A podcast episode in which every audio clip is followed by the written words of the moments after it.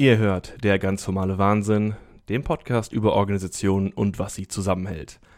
Ich bin Andreas Herrenwille und hier für die Antworten auf alle meine Fragen und Einordnung meiner Zweifel, ja, jedenfalls wenn es um Logiken von Unternehmen, Verwaltung und so weiter geht, ist Stefan Kühl, Organisationssoziologe an der Universität Bielefeld. Hallo, Herr Kühl.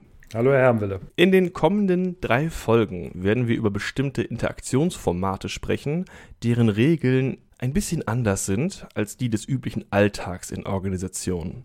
Dafür reden wir über Workshops, Großkonferenzen und webbasierte Treffen, also Videokonferenzen oder manchmal trifft man sich ja auch sogar als 3D-Avatar irgendwo in einer Welt. Den Anfang machen wir bei Workshops. Und hier finde ich bereits erwähnenswert, dass der Begriff alleine ganz anders besetzt ist, je nachdem, in welcher Organisation oder mit welcher Gruppe man zu tun hat. Ich zum Beispiel habe einen Hintergrund mit Organisationen, die im Journalismus, der Kommunikation und dem Marketing anzusiedeln sind. Und da hält man meistens Workshops zur Ideenfindung. Man will eine Kampagne fahren, ein Event organisieren, ein Thema auf neue, spannende Weise bearbeiten und muss halt irgendwo anfangen. Und in anderen Unternehmen gibt es dann Produktions- oder Produktentwicklungsworkshops, Leitbildworkshops, Kundenworkshops was unter dem Begriff stattfindet, kann völlig unterschiedlich sein und deswegen ist der Anfang für mich, Herr Kühl, was definieren Sie als gemeinsamen Nenner? Was macht für Sie ein Workshop aus? Naja, das Interessante ist, dass bei der Aufzählung, die Sie äh, vorgenommen haben, ja eigentlich der Ursprung verloren gegangen ist, nämlich äh, der Begriff der Werkstatt. Und wenn man heutzutage einem Arbeiter oder einer Arbeiterin in der Produktion begegnet und sagt, äh, übrigens, äh, es gibt jetzt interessante Sachen, die wir gerade in der Werkstatt machen, dann denken die vermutlich nicht an irgendein komfortables Zusammentreffen in irgendwelchen Konferenzräumen, sondern die verstehen unter Werkstatt immer noch da, wo bestimmte wo das Maschinen echte Werkzeug ist und bestimmte Einzel, mhm. genau, Einzelteile hergestellt werden. Und äh, das sagt schon sehr viel ähm, auch über Veränderungen in Organisationen und auch über Veränderungen in der Dominanz, wer bestimmt, wie über Organisationen gesprochen wird, dass dieser Begriff der Werkstatt, des Workshops eben heute zwar immer noch dafür verwendet wird, was im Produktionsbereich genommen wird, aber ebenso die Sesselfurzer und Sesselfurzerinnen, die im Prinzip eben nicht handwerklich arbeiten, überhaupt gar keine Schwierigkeit damit gehabt haben, diesen Workshop oder Werkstattsbegriff für sich zu übernehmen und ähm, jetzt als eigenständige Interaktionsform innerhalb von Organisationen zu verwenden. Was jetzt das Besondere von ähm, Workshops, wenn die eben in diesem ähm, Sinne einer formal angeordneten Interaktion genutzt wird, es handelt sich nicht um eine Regelinteraktion. Also man würde das äh, monatliche oder auch wöchentliche Meeting am, am Wochenanfang nicht als Workshop bezeichnen.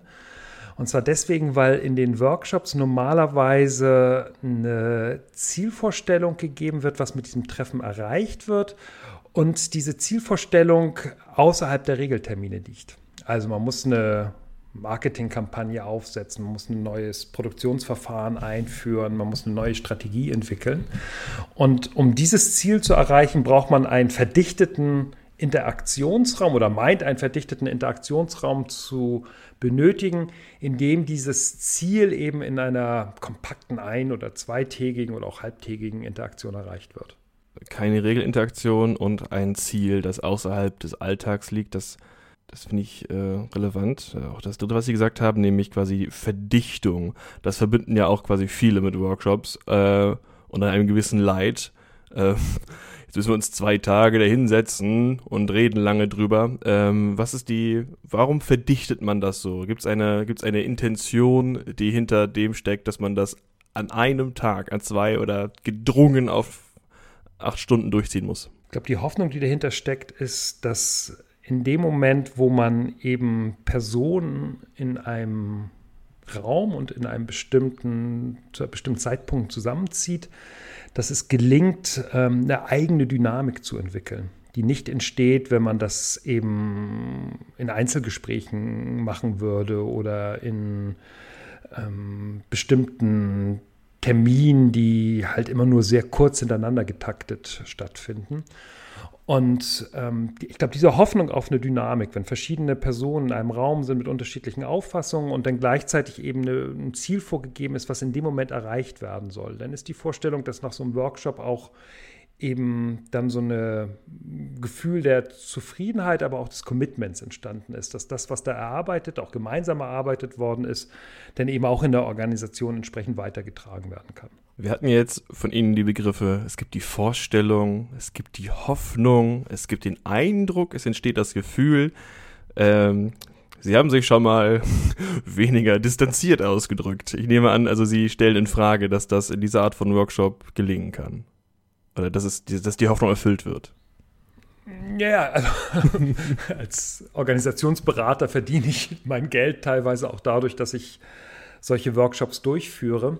Es gibt so ein paar Lerneffekte, die ich in den letzten 20, hm, 25 Jahren gemacht habe, ähm, indem ich immer wieder in Workshops gearbeitet habe.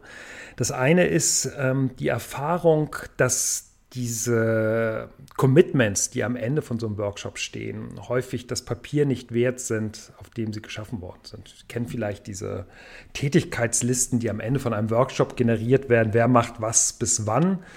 Die dienen ähm, aus meiner Sicht vorrangig dazu, ein ja, so ein gewisses Gefühl der Zufriedenheit in Bezug auf die letzten zwei Tage herzustellen, werden dann auch natürlich in irgendeiner Form nachgehalten. Aber man kennt, erkennt ganz häufig, dass diese Tätigkeitslisten nicht die Qualität haben, um wirklich ähm, entsprechend auch eine Veränderung in der Formalstruktur der Organisation ähm, herzustellen. Deswegen ist so dieses Nachhalten der Tätigkeitslisten, finde ich, eher ein Ritual zur Rechtfertigung von Workshops. Also deswegen erstmal so ein Zweifel, was jetzt konkret eigentlich an Veränderungen in Formalstrukturen in Workshops erreicht werden. Was fehlt diesen, wer macht was bis wann Listen? Sie haben gerade davon gesprochen, das hat nicht die Qualität. Ich nehme an, sie sind zu abstrakt gehalten. Also die Aufgaben, die Mitglieder sich nehmen, sind nicht in der Form, dass sie sich jetzt quasi im Alltag ausdrücken lassen, als wir machen hier einen Termin oder wir wir bauen das jetzt, sondern es sind dann, die Ziele sind zu vage? Genau, also sind häufig eher Wert- als Zweckformulierung, gehen also eher ins Abstrakte, sind ausdeutungsfähig. Und das hängt damit zusammen, dass man sich ähm, in dieser Abstraktheit in so einem Workshop relativ schnell einigen kann. Also man kann sich einigen, dass man ein bestimmtes Marktsegment reingeht oder dass man ein bestimmtes Innovationsvorhaben oder eine bestimmte Umstellung im Produktionsprozess vornimmt. Dass aber in dem Moment, wo es dann konkret wird, eben die Mikropolitik der Organisation mobilisiert wird, weil eben dadurch auch Interessen berücksichtigt werden, die in solchen Workshops zwar mitbedacht werden können, die sich aber häufig erst dann eindeutig und auch klar artikulieren, wenn es wirklich ums Eingemachte geht. Und das kriegt man in diesen Workshops eben häufig nicht so abgebildet, sodass jedenfalls meine Erfahrung oder auch, auch mein Lernprozess äh, ist, dass ich eigentlich immer stärker ähm, davon abweiche, mit diesen ähm, eindeutigen Tätigkeitslisten in Workshops zu arbeiten. Und viel wichtiger, und das ist so ein zweiter, zweiter Lerneffekt, den ich in Bezug auf Workshops gemacht habe, viel wichtiger die Einbettung von Workshops in eine umfassendere Veränderungsarchitektur in Organisationen betrachte. Bei dieser Form von Workshop sind wir jetzt aber ja schon äh, auf einem ganz hohen Level oder die Reichweite, die der Workshop in seiner Wirkung haben soll, wird in dem, was Sie beschreiben, ja schon sehr hoch angesetzt. Dadurch, dass der Begriff so breit ist, trifft das ja gar nicht immer zu.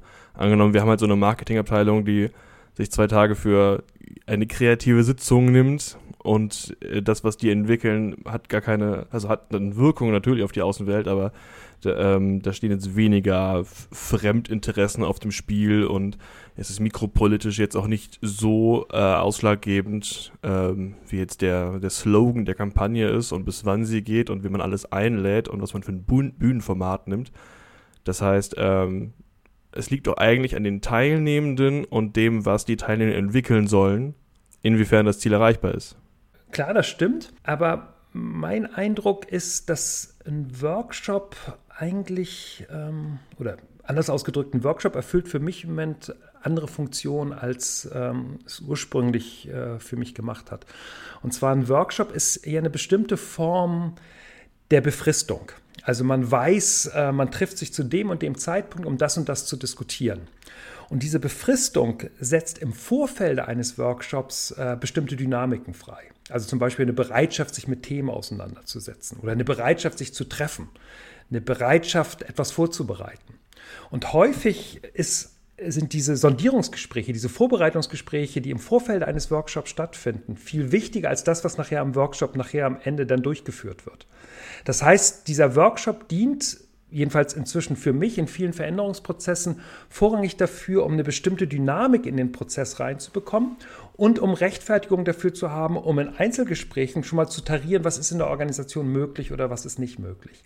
Also überspitzt ausgedrückt, die Vorbereitungszeit eines Workshops ist häufig wichtiger als der Workshop selbst, weil man dann schon weiß, worauf läuft es eigentlich hinaus, man kann bestimmte Diskussionen vorausdenken und ähm, führt dann letztlich ähm, diesen Workshop auf bestimmte Debatten oder auf bestimmte Entwicklungen hin, die aber alle schon im Voraus gedacht worden sind.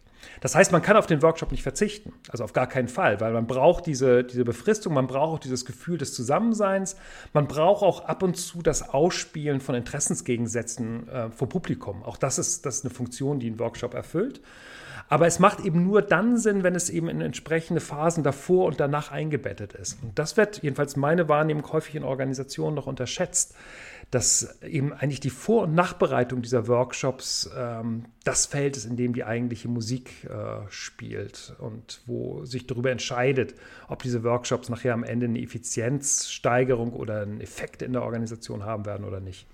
Das heißt, um daraus was Handwerkliches oder was für die Praxis zu nehmen, die, die Termine, die man daraus generiert, einen Workshop vorzubereiten, äh, müssen quasi die gleiche Relevanz haben. Also die, die Fragen, wen wollen wir, wer nimmt an dem Workshop teil, mit wem besprechen wir uns vorher, wie viel Zeit räumen wir uns dafür ein, hat die gleiche Bedeutung wie und jetzt, und wir machen den Workshop mit diesem didaktischen Format und wir haben folgende Leute für Inputs da. Das äh, ist quasi auf dem, auf dem die gleiche Priorität. Ja, ich würde sogar sagen, eine höhere Priorität. Okay. Benötigt noch mehr Zeit. Also ich habe ähm, enormen Respekt vor Beraterinnen und Beratern, die in Workshops reingehen, ohne die Organisation vorher im Detail durchdacht zu haben. Da gibt es manchmal so Anfragen, wir haben übermorgen Workshop, denken, wir brauchen jetzt eigentlich eine externe Moderation. Es gibt keine, Zeit, keine große Zeit zur Vorbereitung, vielleicht mit dem Auftraggeber eine Stunde und dann wird moderiert. Da kann man aber unmöglich als Außenstehender begreifen, wie die Organisation funktioniert. Das geht, das geht schlichtweg nicht, sondern man macht es eigentlich vorrangig mit Interaktionsgeschick. Also in der Art und Weise, wie man sich ähm, bewegt in so einem Interaktionssetting, wie man Gesprächsanteile verteilt, wie man äh, Konflikte auffängt. Das ist alles nicht unwichtig in Workshops. Aber in dem Moment, wo es das Ziel hat, über Interaktion auch Strukturen von Organisationen zu verändern, muss man bis ins kleinste Detail vorher begriffen haben, wie diese Organisation eigentlich funktioniert. Und dafür braucht man diese Sondierungsgespräche, die eben häufig nicht nur genauso viel Zeit wie ein Workshop insgesamt natürlich dann immer mit Einzelpersonen einnimmt, sondern es braucht häufig sogar deutlich mehr Zeit. Und das heißt nicht, dass in Workshops nicht auch noch Überraschungen stattfinden können, aber in der Regel sind die Diskussionen so weit vorgedacht, dass man in den Workshops sehr gezielt die Debatten schon auf die sensiblen Punkte führen kann, die für die Organisation relevant sind. Man weiß ziemlich genau im Vorfeld, was für ein Handlungsraum besteht eigentlich in der Organisation und welcher ist von vornherein ausgeschlossen. Und in dem Bereich braucht man eben gar nicht erst versuchen, eine Interaktion reinzuführen, weil das nur Enttäuschung auslöst. Da wird dann halt aus der Dynamik der Interaktion eine super Idee entwickelt, aber es ist nicht durchdacht worden, inwiefern das später auch in der Mikropolitik der Organisation überhaupt äh, Durchsetzungsmöglichkeiten oder Durchsetzungschancen hat. Sie sind jetzt in Ihrer Perspektive immer relativ nah am Beratungsalltag und der Rolle von Workshops für Veränderungsprozesse.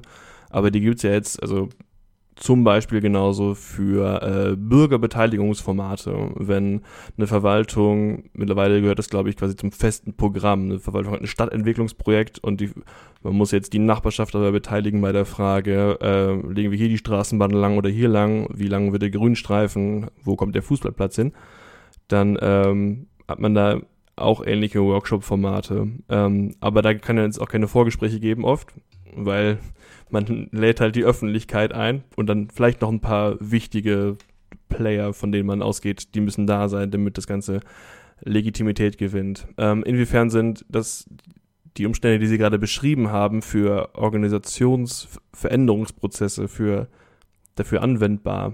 wenn es nicht darum geht, irgendwie in, ins Change Management zu gehen? Ich würde das Argument generalisieren. Also man, man kann natürlich diese Bürgerbeteiligungsworkshops deswegen durchführen, weil das gesetzlich vorgeschrieben ist oder weil man das zur Legitimationsproduktion braucht und dann sich aber weitgehend ignorant gegenüber dem verhalten, was äh, da ausgedacht worden ist. Aber meine Erfahrung auch äh, bei Workshops, die eben mit Nicht-Organisationsmitgliedern durchgeführt werden, ist, dass die, die Intensität der Vorbereitung äh, ähnlich groß ist wie bei internen Workshops. Weil nur in dem Moment, wo man mit den entsprechenden, Neudeutsch heißt es ja jetzt, äh, Stakeholdern, also Interessenshaltern in Organisationen äh, oder auch außerhalb von Organisationen ähm, wichtig ist, ähm, ja, ja zu begreifen, wie die funktionieren. Und gleichzeitig muss man sehr genau austarieren, welchen Spielraum hat man überhaupt. Das nützt gar nichts, wenn man im Workshop äh, unter Bürgerbeteiligung sagt, so wir denken jetzt mal out of the box und ganz frei und fantasievoll wird äh, darüber nachgedacht, wie könnte so ein Verkehrskonzept oder ein Stadtviertel aussehen, ohne mitzureflektieren, welche rechtlichen Begrenzungen eigentlich überhaupt existiert und was möglich ist, weil dann würden solche, solche Visionsworkshops oder Fantasieworkshops ja am Ende nur Enttäuschung bei den Personen auslösen. Das heißt, in dem Moment, wo es darum geht, diese Workshops nicht aus Legitimationsgründen oder weil sie halt rechtlich durchgeführt werden müssen, ähm, durchzuführen, sondern ähm, um wirklich äh, relevante Informationen für den Planungsprozess zu bekommen, hat man genau die gleiche Intensität im Vor- und Nachbereitungsprozess äh, eines Workshops. Es gibt ja ein Konzept für Workshops, das auch sehr beliebt ist, und zwar, dass man eigentlich auch mit Ergebnisoffenheit arbeiten kann. Also, dass man eigentlich da reingeht mit diffusen gesetzten Themen und Werten und es keine echten Vorgaben gibt, dass das quasi per Programm Enttäuschung produziert. Ja, also es hängt ja davon ab, weswegen man sowas durchführt. Mhm. Und ähm, es hat ja auch eine gewisse Funktion oder kann eine gewisse Funktion haben, einfach mal ähm, Interaktionsraum für wildes Denken zu schaffen. Warum nicht? Also natürlich kann man jetzt erstmal darüber fantasieren, ähm, wie sollte die Stadt Bielefeld im Jahr 2040 aussehen und dann kommen wir zum Workshop zusammen und alle basteln sich dann irgendwelche Straßen neu. Ähm, ich kann mir sehr gut vorstellen, dass das, dass das auch äh, zum Beispiel Spaß macht. Und ich war dabei, war spaßig. Ja. ja, kann ich mir vorstellen. Also genau, also es macht Spaß und man lernt neue Leute kennen und ähm, hat auch das Gefühl, ah, man kann ja auch mal ganz quer denken. Ähm, und das, das kann auch Funktionen haben. Also warum nicht? Ähm, äh, bloß die Hoffnung, die damit verbunden ist, dass es irgendetwas in der Art und Weise ändert, wie eine Stadt entwickelt wird, halte ich für weitgehend naiv. Das heißt, man muss, wenn man solche sehr offenen Formate macht, äh, von vornherein mit einer gewissen Erwartungsenttäuschung arbeiten oder mit dem Erwartungsmanagement. Man muss diese, diese Hoffnung sehr stark relativieren. Und ja, vielleicht ist das ähm, auch eine, weiß nicht, eine Altersfrage, weiß ich nicht genau, aber jedenfalls bei mir ähm, ist inzwischen ähm, stark dieses Gefühl da, wenn ich meine Zeit für irgendwelche Interaktionen opfere, dann will ich, dass danach wenigstens eine Chance besteht, dass etwas ein klein bisschen anders ist, als es vorher gewesen ist. Und ähm, deswegen lege ich schon einen vergleichsweise hohen Wert, dass bei den Workshops, an denen ich teilnehme, eben äh, die Chance für eine gewisse Strukturveränderung, egal ob sie jetzt innerhalb einer Organisation oder zwischen Organisationen oder eben auch in der Stadt oder in der Gemeinde stattfindet, dass diese Chance in irgendeiner Form existiert. Und das verlangt eben in gewisser Art und Weise, sich von dem reinen Fokus auf dieses Interaktionssetting Workshop zu lösen und sehr stark Workshops eigentlich immer in einem Kontext von vorgeschalteten und nachgeschalteten, häufig auch nur aus zwei Personen bestehenden Interaktionen äh, zu denken, zu erweitern. Es ist immer sehr schwer, das Themen unabhängig zu machen, aber es gibt zu viele Themen, als dass wir auf eins davon speziell gehen können für die Frage, wir denken an das Interaktionssetting Workshop und an diese Situation. Es ist außeralltäglich, es ist, ähm, es gibt ein ungefähres Ziel, aber das hat nichts im operativen, ist kein operatives Ziel, sondern es ist eine Art von strategischer Orientierung, mal mehr, mal weniger diffus. Und es ist gedrungenes Zusammensitzen, also intensives gemeinsames Zeitverbringen in Organisationen unter Mitgliedern. Was macht das mit der Interaktion unter den Leuten? Wenn man sich das in äh, Organisationen anschaut, ist, dass bei jedem Sprechen in diesen Workshops die Organisationsstruktur, die existiert, mitgedacht wird. Das heißt, ähm, man überlegt sich sehr genau, wer ist denn sonst noch eigentlich in diesem Workshop mit dabei und was kann ich unter diesen Bedingungen sagen. Wenn der eigene unmittelbare Vorgesetzte mit dabei ist, dann sagt man vermutlich was ganz Ähnliches als das, was man auch sagen würde, wenn man mit ihm irgendwie zu zweit in einem Raum ist oder wenn man in der Teamsitzung ist.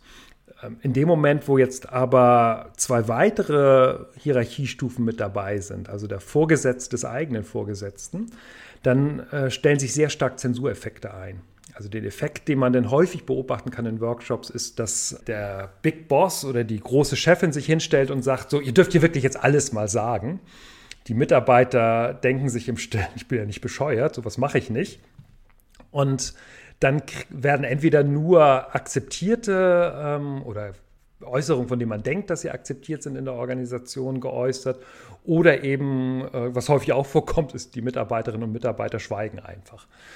Und ähm, dieser Zensureffekt, der in Workshops existiert, der wird häufig aus meiner Sicht oder aus meiner Beobachtung nicht ausreichend mit betrachtet. Weswegen ich eben die Frage, wann ziehe ich einen Vorgesetzten eines Vorgesetzten mit zu einem solchen Workshop hinzu, eine ganz zentrale Frage ist. Also häufig erst ganz am Ende eines Workshops oder in einem gesonderten Workshop oder in einem Zweiergespräch, wo die Ergebnisse präsentiert werden, wo auf der einen Seite eben die Interaktion selbst davon entlastet ist, dass diese Zensureffekte sich einstellen und auf der anderen Seite eben auch der Vorgesetzte und die Vorgesetzte deutlich freier denken kann. Weil auch die geraten ja durch dieses Interaktionssetting unter einen bestimmten Druck. Sie müssen sich zu Sachen äußern, zu denen sie vielleicht nicht äußern wollen. Sie müssen in einer bestimmten Art und Weise reden, die in so einer Halböffentlichkeit stattfindet. Und äh, da finde ich es halt wichtig, dass man von vornherein mitreflektiert, wie muss so ein Workshop aussehen, damit die ganz normalen und auch unvermeidbaren Zensureffekte in Organisationen möglichst wenig zum Tragen kommen. Ich erinnere mich, Sie hatten eine, eine zweite Komponente angesprochen äh, in unserer Folge über, wie man äh, Nicht-Anwesenheit darstellt oder äh, gewünschte Nichtbeteiligung, dass Sie auch schon mal Workshops gemacht haben für Leute, die nicht in diesem Workshop sein wollten.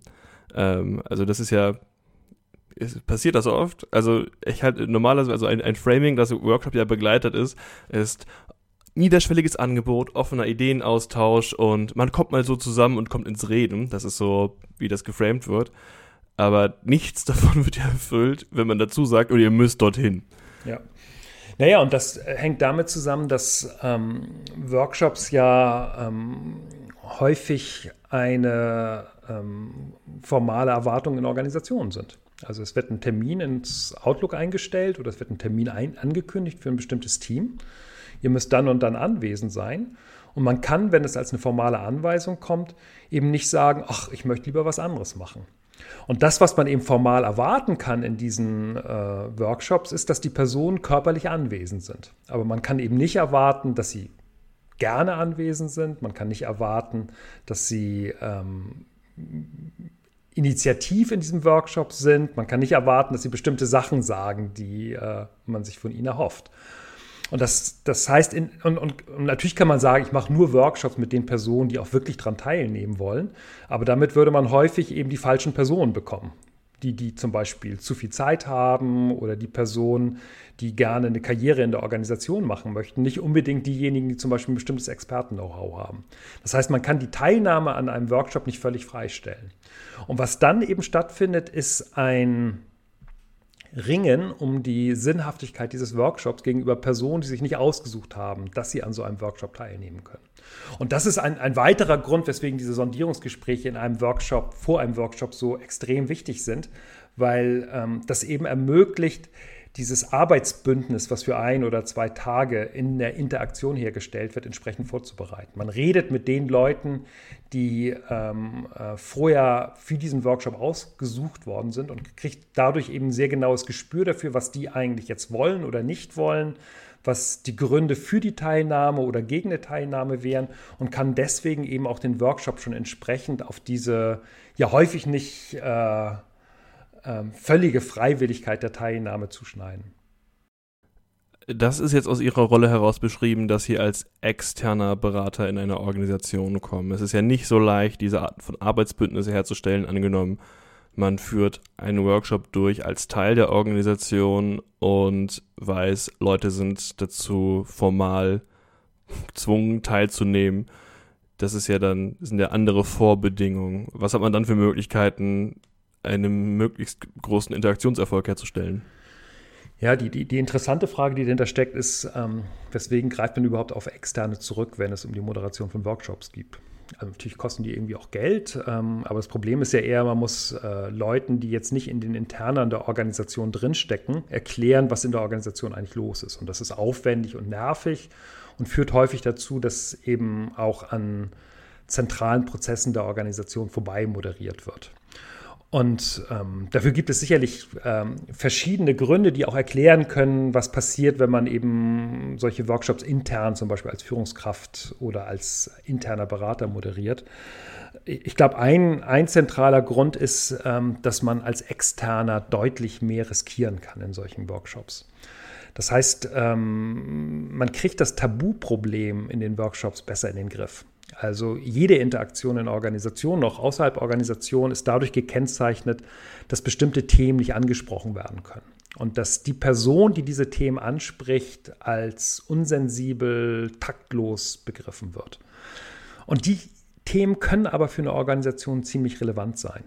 Das heißt, wenn man nur mit internen Personen arbeitet, kann es passieren, dass man zwei Tage einen Workshop durchführt und niemand es traut, den eigentlichen Elefanten in der Organisation anzusprechen, weil man weiß, das ist zu riskant.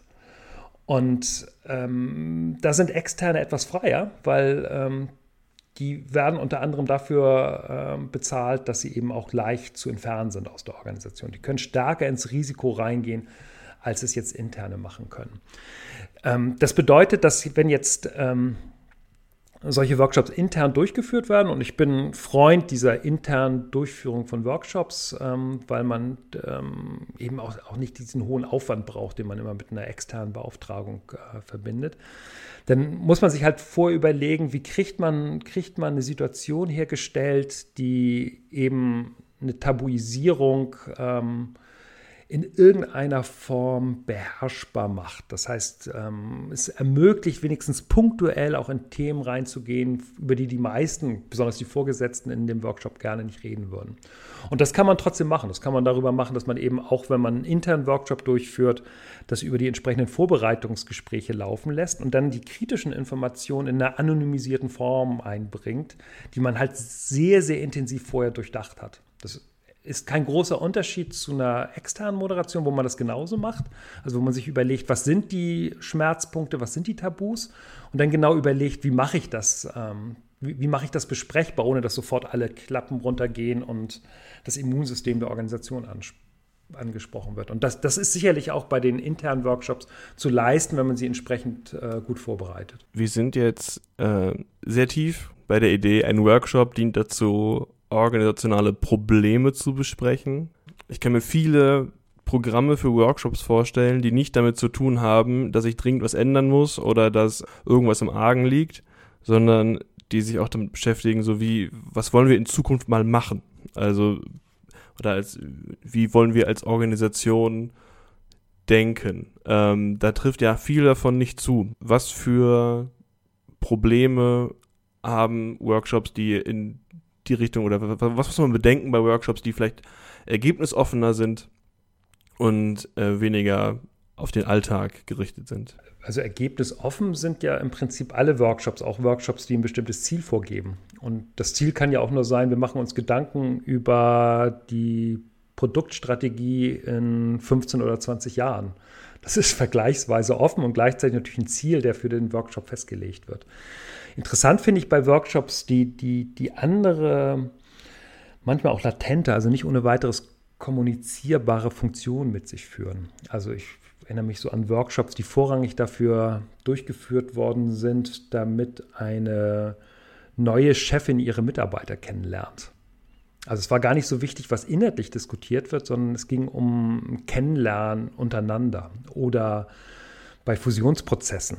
Da ähm, wird thematisch dann daran gearbeitet, äh, wie so eine Fusion abgewickelt abgewickelt werden soll, äh, durchgeführt werden soll. Aber gleichzeitig ist die Idee dahinter, dass eben zwei ähm, Mitarbeiter, Mitarbeiterinnen, die aus unterschiedlichen Organisationen kommen, die jetzt fusioniert worden sind, auch gemeinsam ins Arbeiten kommen. Das heißt, es gibt schon ähm, so Funktionen, die, die nicht unmittelbar in der Zielerreichung stehen, aber trotzdem braucht man ja die Zielerreichung, weil wenn man Workshop nur so auskleiden würde, dass man sagt, die neue Chefin möchte euch kennenlernen, zwei Tage, da, da, da, da, muss man ja die zwei Tage irgendwas machen. Und dann macht es Sinn, da ein inhaltliches Ziel drüber, dafür festzulegen. Oder wenn man sowieso einen Fusionsprozess hat, ähm, und die Hoffnung hat, dass die Mitarbeiter, Mitarbeiterinnen ins Gespräch kommen, die bisher nichts miteinander zu tun gehabt haben, dann macht es sehr wohl Sinn, auch Themen aus der Fusion zu wählen, weil über das gemeinsame Arbeiten lernen sich ja die Mitarbeiterinnen und Mitarbeiter am besten kennen. Ich finde, das ist ein sehr spannender Punkt. Latente Funktionen von Workshops. Was gibt es da noch? Mir fällt noch ein ähm, Kohäsion stiften. Zusammenhalt, ja klar, das ist ähm, sicherlich ein Punkt, ähm, der wichtig ist. Dafür muss der Workshop aber auch von der Stimmung her gut funktionieren. Ähm, häufig wird ja davon ausgegangen, um Kohäsion zu stiften, geht man am besten irgendwo hin, wo etwas stattfindet, was erstmal überhaupt nichts mit der Organisation zu tun hat. Ein Klettergarten oder irgendeine Kanutour, die man gemeinsam macht. Ähm, da ist häufig das Problem, dass ähm, das überorganisiert wird. Das ist denn die formale Erwartung, dass man daran teilnimmt. Das ist nicht von den Mitarbeiterinnen und Mitarbeitern selbst organisiert, sondern wird halt von oben, von der Personalentwicklung oder von einer Chefin oder einem Chef vorgegeben. Und ähm, da drückt die Kohäsionsstiftung zu stark in den Vordergrund häufig. Das so. Jetzt wollen wir aber auch mal ein Team werden. Und das ist in der Kommunikation schon äh, häufig ziemlich schräg, weil die Mitarbeiter ja sich dann so verhalten müssen, als wenn sie Spaß haben. Also irgendwie Klettergarten macht enorm viel Spaß und ich bin total froh, dass ich jetzt mit meinen Kolleginnen und Kollegen da unterwegs bin. Ähm, aber gleichzeitig wirkt die Interaktion dadurch eben auch ähm, ziemlich zwanghaft, weil es eben um die Darstellung von spontaner Freude geht. Deswegen ist meine Erfahrung, dass wenn es um solche Funktionen wie Kohäsionsstiftung äh, geht, es häufig am besten ist, äh, inhaltlich zu arbeiten. Also das zu machen, was in irgendeiner Form für eine Organisation auch eine Relevanz hat, anstatt irgend so ein künstliches Setting zu wählen, wo die Frage der Sinnhaftigkeit sich für viele Mitarbeiterinnen und Mitarbeiter dann stellt. Also es macht Sinn, auch Workshops stattfinden zu lassen, um dabei den Zusammenhalt zu stärken. Wichtig ist nur, das haben wir auch gelernt, dass es eine Kommunikation darüber gibt, ob die Ergebnisse dessen auch irgendwie verwendet werden. Stefan Kühl, herzlichen Dank. Ich bedanke mich auch. Mein Name ist Andreas Hermwille. Ich bedanke mich fürs Zuhören. Tschüss, bis dann.